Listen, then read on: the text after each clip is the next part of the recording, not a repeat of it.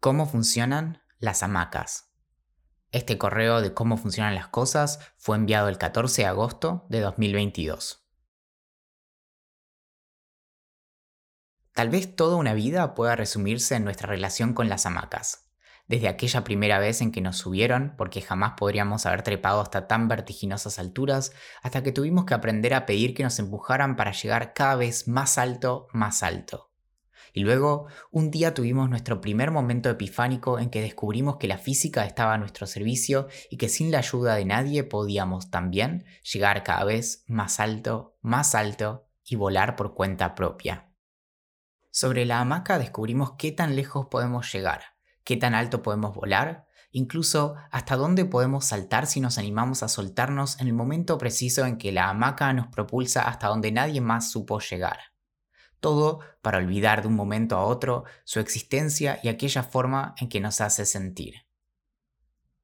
En la hamaca podemos descubrir también que aunque nada suceda, el tiempo sigue transcurriendo. Nos perdemos en nuestros pensamientos, gozamos del aparentemente inerte aburrimiento y en el suave movimiento pendular descubrimos que nuestra propia mente es infinita hacia adentro quizá luego de que nos mandaran un rato a la plaza cuando el mundo parecía agotado en sus ofertas de entretenimiento. Quizá sobre una hamaca también conocimos a alguien que, a mitad de su propia aventura existencial en el ir y venir de aquel movimiento, se sumó a la experiencia de ser alguien más, algo más, un empujón a la vez. Es alrededor de un par de hamacas que un grupo de pequeñas personas descubre que frente a un recurso escaso es propicio negociar para que todas ellas puedan disfrutar. Ahora te toca a vos, pero solo si luego me toca a mí. En cierto sentido, la hamaca o columpio es un objeto perfecto. Tan fundamental puede resultarnos que nos cuesta reducirlo a la categoría de mero juguete. Una hamaca es una plataforma metafísica que desafía a través de cierto movimiento pendular cualquiera sea la ontología que adoptemos. Nos parece ridícula la idea de reinventar la rueda, pero la naturaleza imperfeccionable de la hamaca también parece pertenecer a tan prestigiosa categoría. Su modo de uso no solo parece volverse evidente con solo sentarse, sino que éste tampoco se agota en sus posibilidades iniciales. Solo aquellas personas verdaderamente valientes se animan a pararse en vez de mantenerse sentadas para descubrir qué tan violento puede ser el movimiento pendular que ellas mismas logran manejar. Amacarse no es más que hacer de la física un juego en el que nos podemos perder. No podemos pensar en un patio, en una plaza, en un parque, sin imaginarla con hamacas, un arenero y quizá algún tobogán. Las hamacas nos parecen tan obvias que nos cuesta imaginar que alguna vez no hayan existido. Por supuesto, alguna idea podemos hacernos de su origen. Su historia, como nos detalla Javier Moscoso en Historia del Columpio del 2021, es la historia de una resignificación. Su origen mitológico fue descrito por primera vez en los textos de las pirámides, un repertorio de conjuros, encantamientos y súplicas grabados en los pasajes, antecámaras y cámaras sepulcrales en las pirámides del Imperio Antiguo Egipcio entre el 2686 y 2181 antes de la Era Común, que luego formaría parte del Libro de los Muertos, en uso hasta la caída de Egipto en el año 60 antes de la Era Común. Allí se cuenta que el origen de la hamaca se remonta al momento en que la diosa Isis se columpió en el pene de su esposo muerto, que también era su hermano, bajo la forma alada de un milano. Lanzada al aire por la fuerza del amor y por el pene de Osiris, cuya eyaculación hizo crecer las aguas del río fertilizando la tierra, la diosa de los mil nombres alcanzó las regiones del Alto y el Bajo Nilo. Este novedoso artefacto luego cruzó el Mediterráneo y se incorporó a las religiones brahmánicas de la India para luego adoptarse por el sudeste asiático, así como por las tierras de las sociedades nilóticas en lo que hoy es Sudán del Sur, Uganda, Kenia y el norte de Tanzania. Desde su origen, y lejos de la connotación infantil que hoy le atribuimos, la hamaca estuvo asociada al sexo y la muerte. La primera persona que se columpió en el Mediterráneo fue una mujer, cuenta Moscoso.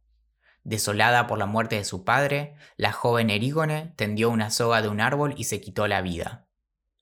Según cuenta Higino en el libro segundo de De Astronómica y en Fabulae, su padre Icario había aprendido el arte de hacer vino del dios Dioniso y fascinado por tan maravillosa sustancia, en su ingenua generosidad había invitado a unos pastores a beber con él.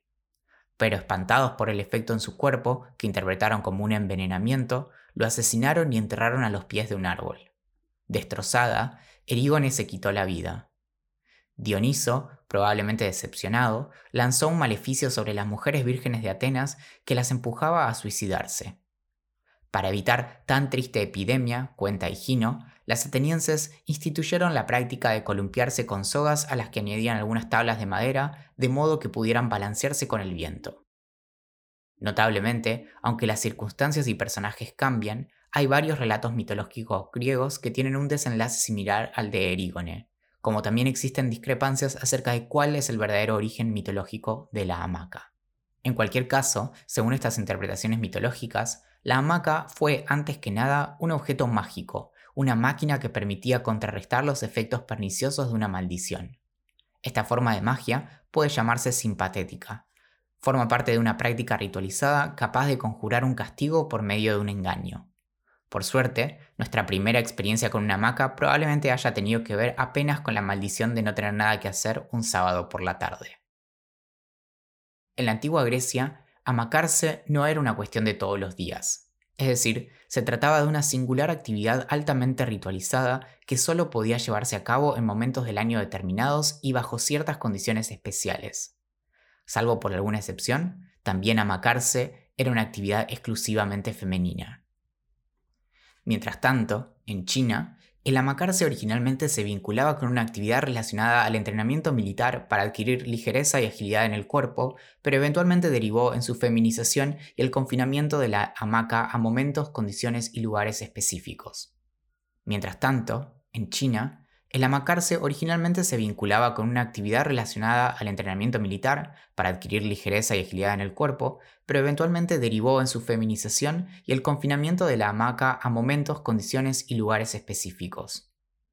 Hoy quizá nos puede parecer extraño que una actividad tan primaria estuviera tan fuertemente regulada, escribe Moscoso. En China, allí donde podía instalarse y usarse una hamaca debía estar rodeado de un cerco que delimitara un espacio parcialmente clausurado en el que se cultivan al mismo tiempo mujeres y flores que, no por casualidad, comparten muchas veces el mismo nombre.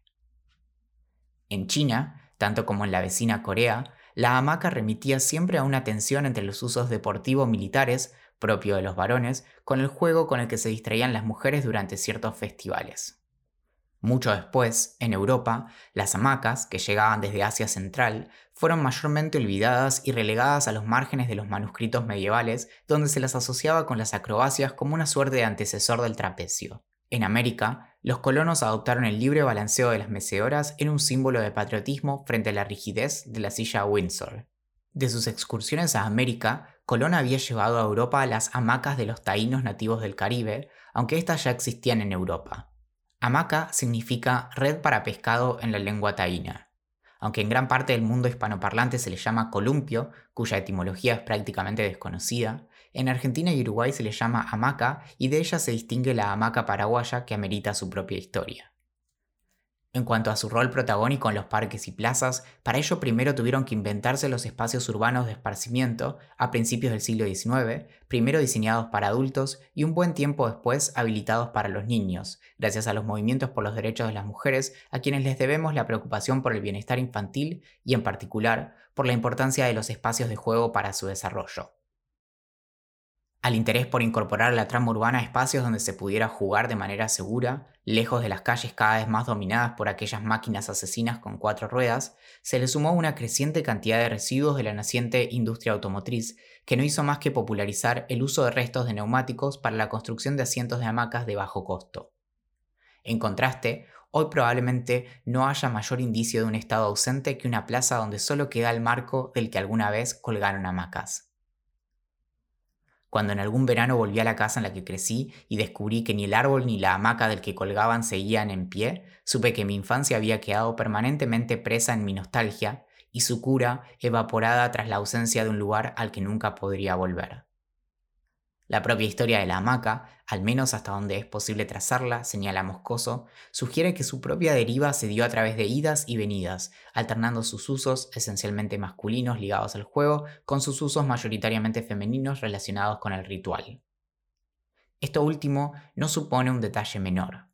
En cuanto a refugio emocional, la hamaca proporciona una liberación de las ataduras físicas, comunitarias y sociales que permitió cuestionar históricamente el régimen de jerarquía y abrir una grieta en situaciones y coyunturas emocionalmente opresivas a las que fueron sometidas las mujeres sin importar tiempo o lugar. Un fenómeno que se apoya en el cuestionamiento de las formas más básicas de ordenación del mundo de las que dependen cosas tan elementales como el arriba y el abajo o el adentro y el afuera. La historia de la hamaca no es únicamente la de un artefacto, sino la de una experiencia sensorial que constituye nuestro sentido de la orientación y el equilibrio. Quizás sea por eso que podemos atribuirle cierta universalidad propia del deleite de la vivencia de nuestro cuerpo en el mecimiento, en el balanceo entre dos orientaciones opuestas, en el vértigo de subir para luego bajar, en el ir y venir una y otra vez. Es por eso que quizá la hamaca sea un invento inevitable, inseparable de la humanidad que hoy intentamos abrazar. Si la humanidad es una y la misma, inescindible de sus experiencias sensoriales, es quizá esto lo que ayuda a explicar cómo son las mismas experiencias las que buscamos para deleitarnos más allá del tiempo, las distancias o la cultura en la que nos inscribimos. Como coincidirían Nietzsche, Walter Benjamin o Merleau-Ponty, al salir a buscar dónde se esconde la magia, la solución probablemente esté en el cuerpo, en la experiencia narrada del cuerpo, en la cultura como síntoma del cuerpo. Nadie que se haya subido a una hamaca y se haya soltado a su capacidad de transformación puede negar que su propiedad fundamental es la de hacer posible la vivencia de libertad. Incluso si no lo conceptualizamos, es la opresión, en la forma que se nos ocurra, aquella que se disipa en el vaivén de nuestro cuerpo, a este sentimiento de injusticia, como lo llama Moscoso, se nos antepone la experiencia de libertad frente a nuestras limitaciones físicas, sociales, culturales.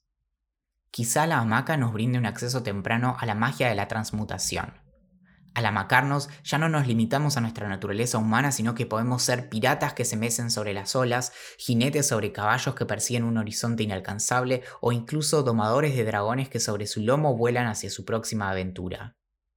Amacarnos quizá también nos devuelve a una experiencia que por el curso propio de nuestro crecimiento no podremos nunca replicar.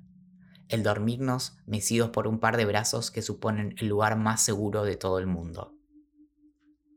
Es también el amacarse lo que primitivamente nos acerca al resto de los seres vivos, que a su manera también buscan en el balanceo equilibrado una forma de descanso, de suspensión de la realidad.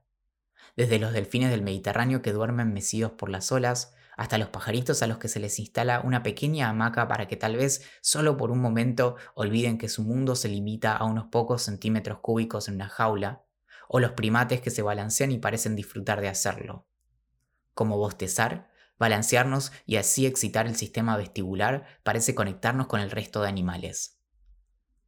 Probablemente no haya mayor ejemplo o uno más conocido que el de un bebé que se duerme con el suave balanceo en una cuna o los brazos de alguien.